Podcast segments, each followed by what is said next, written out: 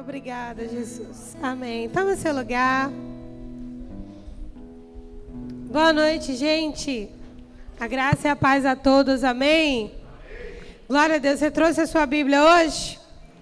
Segure comigo. Vamos fazer uma declaração de fé? Diga assim: essa é a palavra de Deus. Eu sou o que ela diz que eu sou. Eu tenho o que ela diz que eu tenho.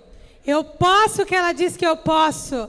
E nessa noite eu vou receber a santa, poderosa, inerrante, sempre viva palavra de Deus. E eu não serei mais o mesmo. Nunca, nunca, nunca. Se você crê, diga eu creio.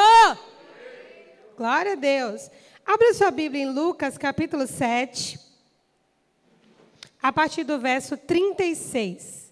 Lucas 7, 36.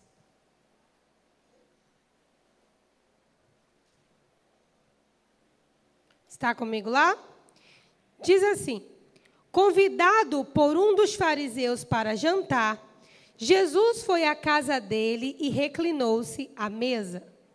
Ao saber que Jesus estava comendo na casa do fariseu, certa mulher daquela cidade, uma pecadora, trouxe um frasco de alabastro com perfume e se colocou atrás de Jesus a seus pés. Chorando, começou a molhar-lhe os pés com lágrimas e depois os enxugou com seus cabelos. Beijou-os e ungiu com perfume. Ao ver isso, o fariseu que o havia convidado disse a si mesmo: Se esse homem fosse profeta, saberia quem nele está tocando e que tipo de mulher ela é, uma pecadora. Então lhe disse Jesus: Simão, tenho algo a dizer a você. Dize, mestre, disse ele. Dois homens deviam a um certo credor. Um lhe devia 500 denários de ouro, 500 denários e a outro 50. Nenhum dos dois tinha como lhe pagar. Por isso, então, perdoou a dívida de ambos. Qual deles o amará mais? Simão respondeu: Suponho que aquele a quem mais foi perdoado. Você julgou bem, disse Jesus. Em seguida, virou-se para a mulher e disse a Simão: Vê esta mulher.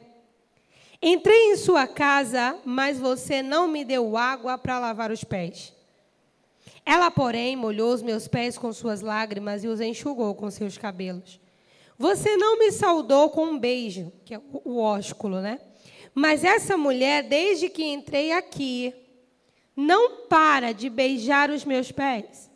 Você não ungiu a minha cabeça com óleo, mas ela derramou perfume aos meus pés. Portanto, eu digo: os muitos pecados dela lhe foram perdoados, pois ela amou muito, mas aquele a quem pouco foi perdoado, pouco ama. Então disse Jesus a ela: Seus pecados estão perdoados. Os outros convidados começaram então a se perguntar: E quem é esse que até perdoa pecados? Jesus disse à mulher: Sua fé te salvou. Vá em paz.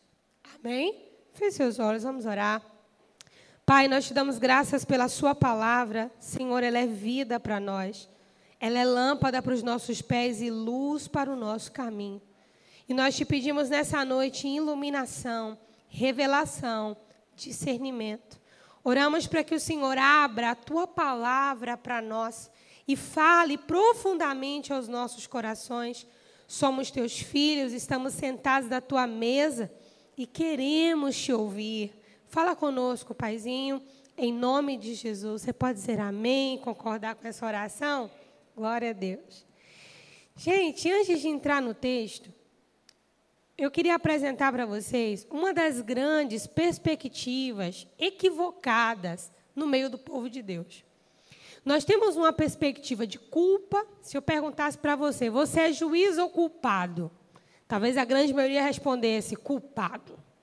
Né? Porque falar que somos juízes daria a ideia de que estamos julgando os outros e isso não pegaria bem. Então, a maioria de nós diria que nós somos culpados, pecadores que se arrependeram e foram perdoados por Deus. Mas será que a Bíblia, de fato, nos vê apenas assim?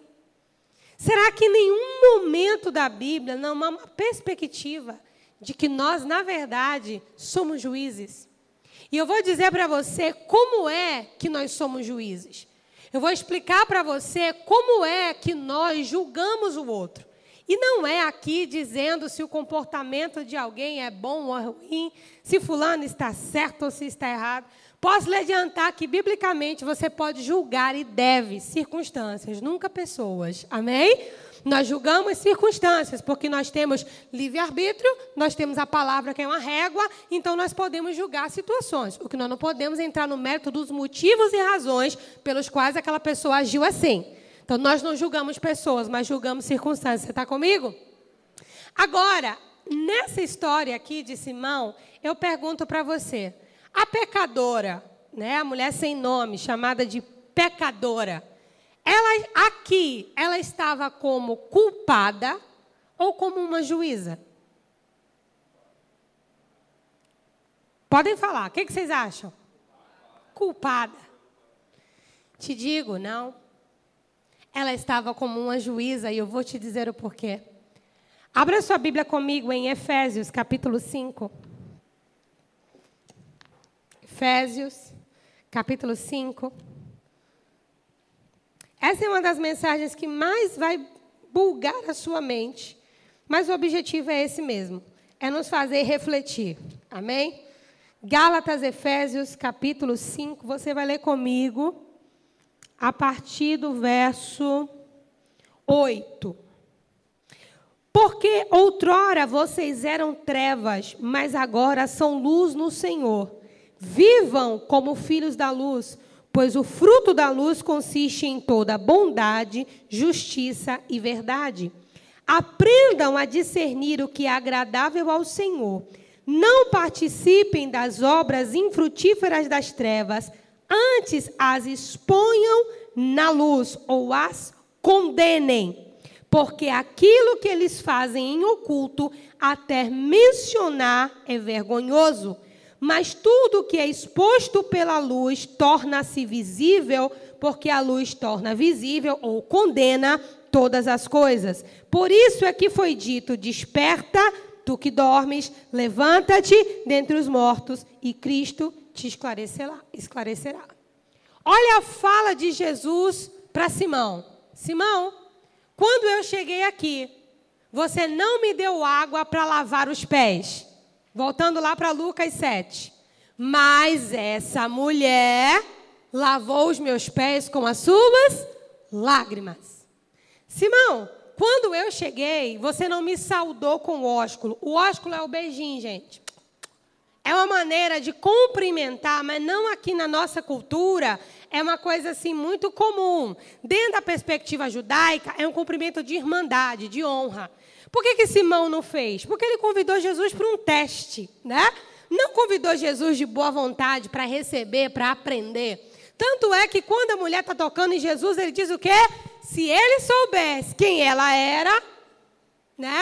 Ele não deixava tocar. Se ele fosse profeta mesmo, ele saberia quem é que está tocando nele, né? E Jesus responde: Simão, eu vou te contar uma parábola. Ele conta a parábola dos dois credores que foram perdoados. E o que devia mais Jesus falou: esse amaria mais o Senhor que o perdoou. Aquela mulher, para todos nós, ela era culpada. Para Jesus, aquela mulher era uma juíza. Uma juíza onde? Na casa de Simão, porque as suas obras condenaram as obras de Simão. Você está comigo? Ela poderia não saber, ela poderia não conhecer, ela poderia de fato estar ali arrependida, humilhada diante de Jesus, mas aquele sentimento era tão verdadeiro. Aquilo havia luz, havia verdade, que aquilo expôs o coração de Simão. Para Jesus ter ido na casa de Simão, esse cara ou era muito importante, ou era um cara que já acompanhava Jesus, era um cara que deve ter insistido para isso. Jesus vai para a casa dele, mas Jesus, como convidado, não recebe nenhuma honraria de convidado. Jesus não tem os seus pés lavados, Jesus não é recebido com ósculo, Jesus não é atendido nas suas necessidades, ele é colocado numa mesa para uma sabatina de perguntas para satisfazer o ego de um fariseu religioso. E aquela mulher, com todos os seus pecados, que Jesus de fato falou, os seus muitos pecados são perdoados, porque não era pouca a lista da irmã.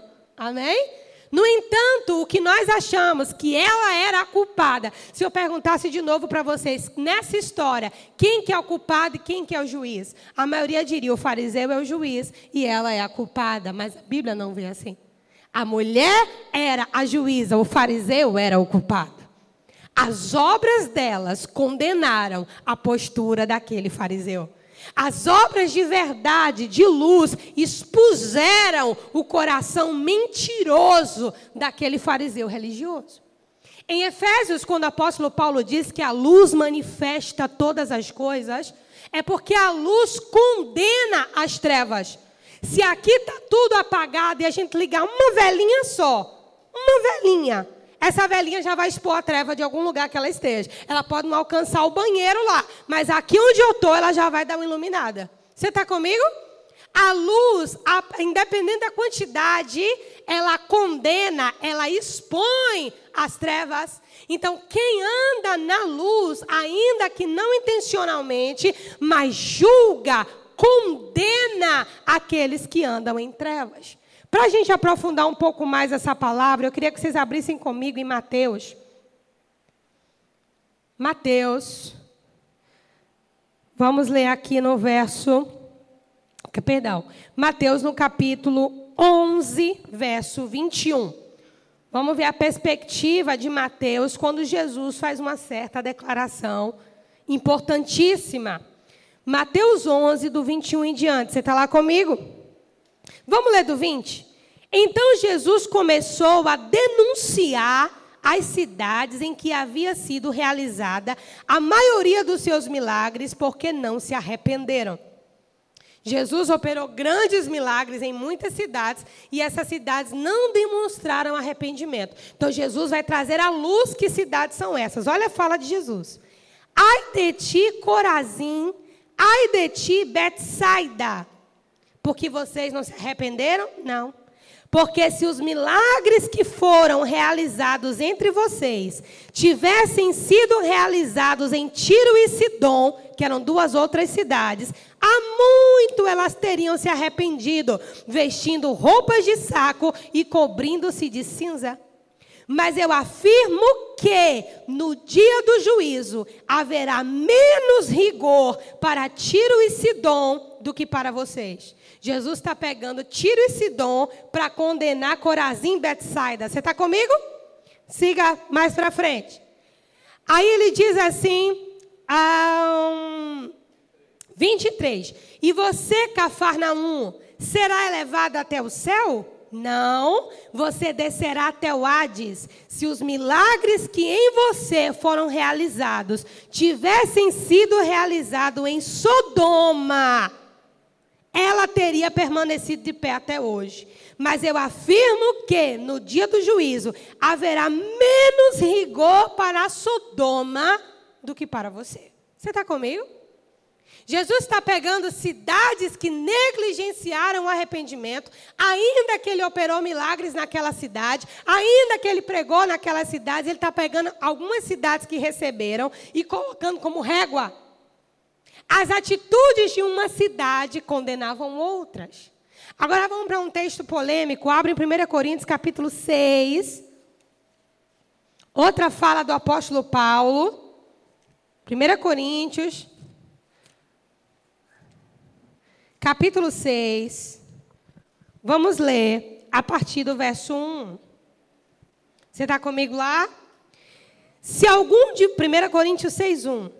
Se algum de vocês tem queixa contra outro irmão, como ousa apresentar a causa para ser julgada pelos ímpios em vez de levá-los aos santos? Vocês não sabem que os santos hão de julgar o mundo? Se vocês hão de julgar o mundo, acaso não são capazes de julgar coisas de menor importância? Vocês não sabem que haveremos de julgar até mesmo os anjos, quanto mais as coisas dessa vida? Portanto, se vocês têm questões relativas às coisas dessa vida, designem para vocês juízes que sejam da igreja, mesmo que sejam os menos importantes. Digo isso para envergonhá-los. Acaso não há entre vocês alguém suficientemente sábio para julgar uma causa entre os irmãos? Mas em vez disso, um irmão vai ao tribunal contra outro irmão, e isso diante de descrentes. O fato de haver litígios entre vocês já significa uma derrota. Por que não preferem sofrer o dano? Por que não, não preferem sofrer o prejuízo? Em vez disso, vocês mesmos causam injustiças e prejuízos uns com os outros. Vocês não sabem que os perversos não herdarão o reino de Deus? Não se deixem enganar, nem imorais, nem idólatras, nem adúlteros, nem homossexuais, nem passivos ou ativos, nem ladrões, nem avarentos, nem alcoólatras, nem caluniadores, nem trapaceiros herdarão o reino de Deus. Assim foram alguns de vocês, mas vocês foram levar, lavados, foram santificados, foram justificados no nome do Senhor Jesus Cristo e no Espírito de Deus. Diga amém. Paulo está dizendo para a igreja de Corinto o seguinte: vocês não conseguem julgar uma causa que seja entre irmãos. Qualquer problema no meio de vocês, vocês levam para o juiz ímpio, porque vocês não têm ninguém sábio no meio de vocês para julgar uma causa. Paulo diz: de fato não tem, porque se houvesse, vocês sofreriam o dano, mas vocês acumulam injustiça sobre injustiça, buscando as suas próprias justiças. Aí ele diz uma coisa curiosa: vocês não sabem que os santos hão de julgar o mundo? Aí já é um trem estreito, uma coisa que é mais estreita ainda. Vocês não sabem que vocês vão julgar os anjos? Irmãos, presta atenção aqui. Tiago capítulo 4 diz que há um só juiz e um só legislador, que é Deus. Amém? Jesus Cristo. Nenhum de nós será juiz de anjos nem do mundo. Quem vai julgar é Deus. E Deus deu isso, esse trono, a Jesus Cristo, porque ele conquistou. Mas as nossas obras, elas condenam tanto anjos quanto o mundo. Como assim? Todas as vezes que nós andamos, andamos na luz, todas as vezes que nós andamos na verdade, nós estamos condenando o mundo, porque por onde a luz passa, a luz expõe as trevas. A mesma coisa com o mundo espiritual. Quando você anda na palavra, quando você anda na verdade, você também está dando testemunho a anjos. A Bíblia diz que nós estamos cercadas por uma grande nuvem de testemunhas. Essa palavra nuvem é porque tem testemunha de cima, que são os anjos, e aqui na terra são as testemunhas de baixo, que são os homens. Então, em certo sentido, Deus nos colocou como juízes porque a luz condena as trevas. Nós não podemos julgar mérito de irmãos. Nós não podemos julgar os motivos ou as razões pelas quais esse irmão tomou tal ou tal atitude, errada ou correta. Nós podemos julgar circunstâncias e devemos, porque a palavra de Deus é uma régua. Agora, entre julgar circunstâncias e julgar pessoas, há um abismo. Amém, gente? Há um abismo. Nós julgamos circunstâncias e não pessoas. E eu queria nessa noite chamar você a uma realidade se aquela mulher pecadora, sem nome, a quem Jesus disse que os muitos pecados foram perdoados, julgou a casa de um fariseu ilibado, irrepreensível como Simão.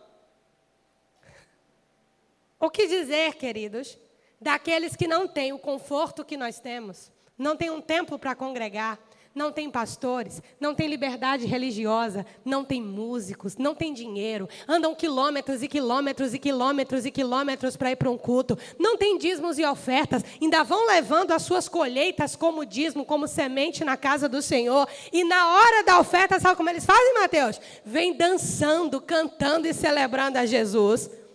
Preciso te dizer, querida, esses irmãos nos condenam. Você está comigo? Esses irmãos nos condenam. Presta atenção numa coisa. Deus, ele é soberano e ele conhece tudo. Mas Deus não conta só com a sua soberania para nos julgar. Desse modo, Deus seria parcial. Ele só ouviria um lado da história. Você está comigo? Mas quando nós temos duas pessoas na mesma condição, que podem fazer a mesma coisa, e um tem mais e não faz, e o outro tem menos, mas está fazendo. O que tem menos está condenando o que tem mais. Nós não vamos para o inferno por causa disso, mas nós teremos bênçãos retidas por causa disso. Ministérios e chamados não se cumprem por causa disso. Promessas de Deus não se cumprem por causa disso. Vivemos tribulações desnecessárias por causa disso, porque estamos sendo condenados. Se você está entendendo, diga amém. Amém, queridos. Então, na verdade, quando se trata de juízes ocupados, nós estamos nos dois. Você está comigo? Nós estamos nos dois. As nossas obras de luz devem confrontar e expor as obras das trevas, mas nós não podemos esquecer que tem gente que está nos expondo. Amém? Aqueles que não têm um décimo do que nós temos, mas fazem para Deus mil vezes mais do que fazemos. Você está comigo, querido? Amém? Então Deus, Ele é um juiz justo. Deus não é só um juiz, Ele é o justo juiz justo. E a justiça de Deus não leva em conta a sua soberania, mas a própria prova humana. A própria prova humana. Eu, às vezes, fico em casa, e dona de casa sabe o que, é isso. Tem hora que dá vontade de a gente deixar tudo para as moscas, na verdade. E o dia a dia, as coisas para fazer, a mente cansada. Tem hora que a gente está no limite, um limite humano, um limite físico. Mas quando a gente abre um pouquinho o olhar para a igreja perseguida, e vamos um pouco mais perto, agora falando como pastores, né?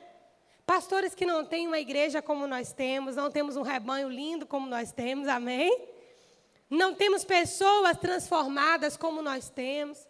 Irmãos que estão aí desbravando lugares cheios de potestades e demônios, sozinhos, eles e Deus, sem apoio muitas vezes de ninguém, de nenhuma igreja, de nenhum mantenedor, e estão lá dando sangue pelo Evangelho.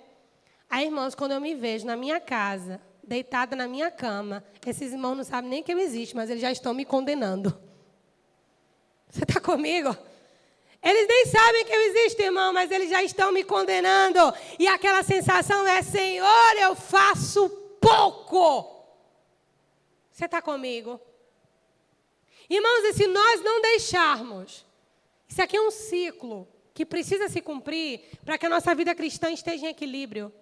Se nós não deixarmos, como Jesus disse, os menos importantes, entre aspas, nos condenarem, e se as nossas obras não condenam o mundo, irmãos, nosso cristianismo é vazio. É vazio. Sem sentido. E eu não sei quanto a você, mas eu não quero um cristianismo sem sentido. Amém? Cristianismo é muito mais, irmãos, do que uma bandeira denominacional, do que uma filosofia de vida. É muito mais do que isso. É muito mais do, que uma escolha qualquer é o que, de, é o que define a minha eternidade. Amém? Eu posso ter dúvida em algum momento sobre qualquer outra coisa, mas se tem uma coisa que eu não posso ter dúvida, é daquele que morreu e ressuscitou por mim na cruz do Calvário. Amém? E me comprou com o seu sangue. Queridos, então eu quero te dizer: não é Deus que está lá no céu nos julgando. Não é Deus que está lá no céu batendo a martela na nossa cabeça é outras luzes, outros servos deles aqui na terra. E muitas vezes até ímpios, pecadores, como aquela mulher, que nunca entrou numa igreja, numa sinagoga, nem podia, coitada. Acho que não deixavam nem ela se aproximar. Mas aquela mulher condenou a casa de um fariseu importante. Quem está condenando a sua casa? Quem está condenando suas obras? Quem está condenando o seu casamento? Quem está condenando o seu estilo de vida? Quem está condenando a sua vida de oração? Quem? Quem está condenando o seu cansaço, sua estafa? Quem está te condenando? Cristãos não vivem isolados, nós somos um corpo atemporal, queridos. E nós somos um corpo que está envolvido em toda a terra, em todas as nações da terra. Por muitos e muitos anos, por pelo menos dois milênios. Amém?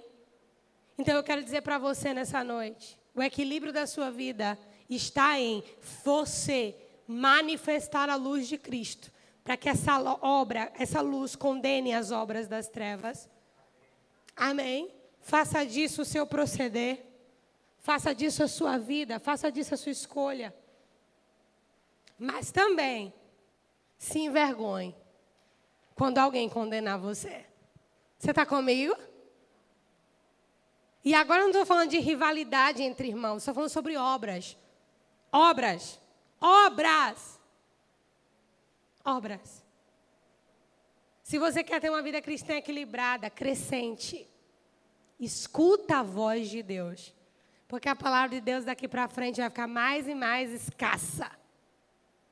Cada vez mais escassa. E você precisa abrir os seus ouvidos para que o Espírito, para que aquilo que o Espírito diz às igrejas hoje entre no seu coração. Abra comigo em Tiago capítulo 4, nós iremos encerrar. Tiago 4, vamos ler a partir do verso 11. Irmãos, não falem mal uns dos outros. Quem fala contra o seu irmão ou julga seu irmão, fala contra a lei e a julga. Quando você julga a lei, não está a cumprindo, mas está agindo como juiz. Há apenas um legislador e juiz, aquele que pode salvar e destruir. Mas quem é você para julgar o seu próximo? Ouçam agora vocês que dizem: hoje ou amanhã iremos para esta ou aquela cidade, passaremos um ano ali, faremos negócios, ganharemos dinheiro. Vocês nem sabem o que acontecerá amanhã. O que é a sua vida? Vocês são como a neblina que aparece por um pouco de tempo e depois se dissipa. Em vez disso, deveriam dizer: se o Senhor quiser, veremos e faremos isso ou aquilo. Agora, porém, vocês se vangloriam em suas pretensões. Toda vanglória como essa é maligna. Portanto, pensem nisso. Quem sabe que deve fazer o bem e não faz, comete pecado. Diga assim: é forte, Jesus. Amém? Hoje essa palavra veio para nos condenar. Amém? Veio para nos condenar. Não nos condenar no sentido de nos lançar no inferno, mas para condenar boa parte das nossas obras. Amém? Jesus nos justificou, mas não nos deixou imunes. Diga assim comigo: no céu não tem imunidade parlamentar. Amém? Diz: não tem imunidade ministerial. Não tem, não, irmão. Jesus nos justificou da força do pecado das nossas mazelas, sim, mas Ele não nos deixou imunes. E a Sua palavra hoje veio condenar algumas das nossas obras. Quantos condenados estão aqui nessa noite? Levante a sua mão. Aleluia. Curve a sua cabeça no lugar, no seu lugar. Coloque em pé, vamos orar juntos.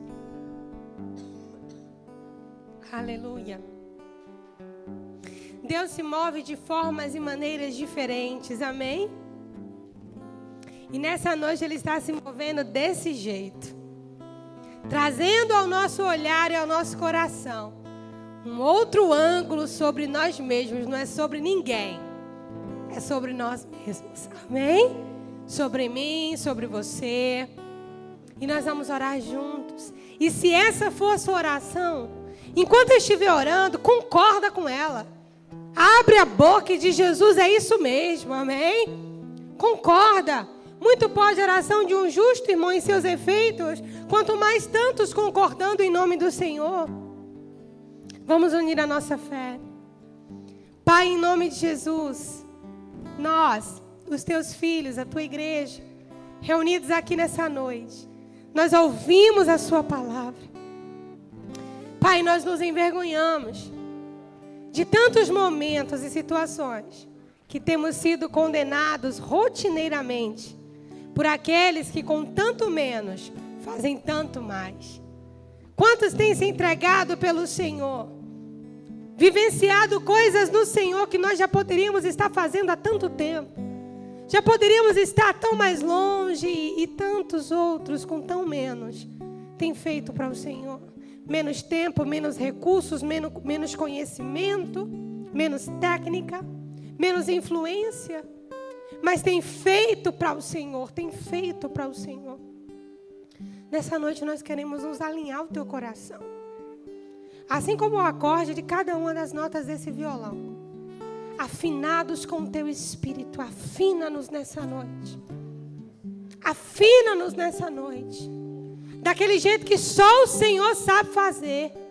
Corda por corda Afina-nos na sintonia do céu. Espírito Santo de Deus, abre os nossos olhos, abre os nossos ouvidos, amplia o nosso discernimento. Não sobre aquelas coisas que fazemos para sermos vistos pelos homens, mas para aquelas coisas que só o Senhor vê.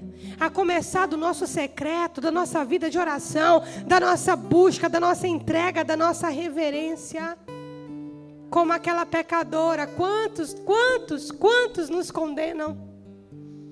Quantos, Pai, quantos que não te conhecem ainda? Conhecem pouco ou quase nada. Mas buscam a tua presença, buscam a tua face. Quantos? Por isso já diz na tua palavra que muitas vezes os filhos das trevas são mais prudentes do que os filhos da luz. Quantas vezes, Senhor, são as obras das trevas que têm condenado as nossas obras quando nós deveríamos condená-las? E nós queremos nos arrepender nessa noite de tanta agonia na nossa alma, de tanto desespero, de correr tanto atrás do vento. Senhor, nós queremos nos arrepender por estarmos tão moldados ao sistema desse mundo, por estarmos tão trabalhados por essa matrix diabólica pensamos igualmente, casamos do mesmo jeito, separamos do mesmo jeito, criamos filhos do mesmo jeito, vivemos do mesmo jeito, buscamos as mesmas coisas. Mas abre os nossos olhos nessa noite, começa a abrir os nossos olhos. Começa a nos afinar. Nós queremos ser um instrumento de valor nas tuas mãos. Não queremos ser, Pai, apenas como um sino que tine. Queremos ser um instrumento afinado pelas tuas mãos, dando a nota correta, o som correto. Perdoa os nossos pecados, a nossa negligência, a nossa preguiça. Perdoa, Senhor, os nossos critérios, os nossos méritos. Perdoa, Senhor, a nossa soberba, o nosso egoísmo. Perdoa, perdoa. Ah, perdoa, Pai, o modo frívolo que tratamos o teu reino, o teu nome, a tua obra. Perdoa-nos, perdoa-nos. Alinha a nossa visão, Pai. Começa a quebrar essa estrutura de pedra que nos engessou. E já estamos tão iguais. As nossas igrejas já são iguais a uma casa de show. As nossas pregações precisam entreter os irmãos. A igreja não pode falar nada que fira as pessoas. Não, nós estamos tão longe daqueles irmãos primitivos que não tinham nada, nada, nada, nada, mas tinham tudo. Tudo que nós não temos. Eles não tinham som, não tem, não tem músicos, não tem, não tem salinha, mas estão juntos, às vezes com uma lareira, em algum lugar do subsolo, chorando e buscando a tua presença. Perdoa, Pai. Perdoa as nossas murmurações egoístas. Perdoa-nos, Senhor. Nós não sabemos o que dizemos. Nós não sabemos nem o que pedimos.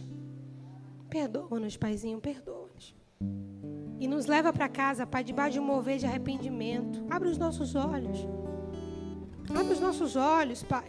Não precisamos de um show pirotécnico, não. Nós queremos é a Tua presença. Nós queremos é a Tua presença. Falte o que faltar. Nós queremos é a tua presença, é a sua presença. Nós quebramos o nosso perfume, tão pecadores quanto ela somos nós.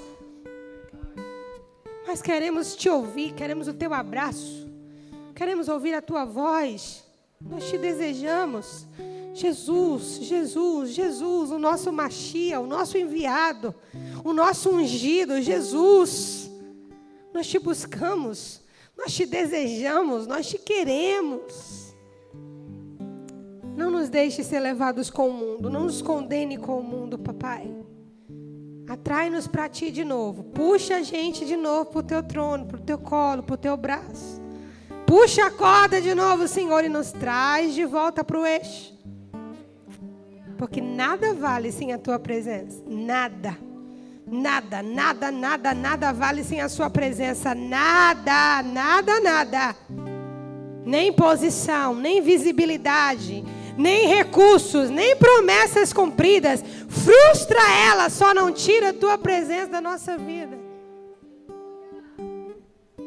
Nós chamamos, nós te honramos.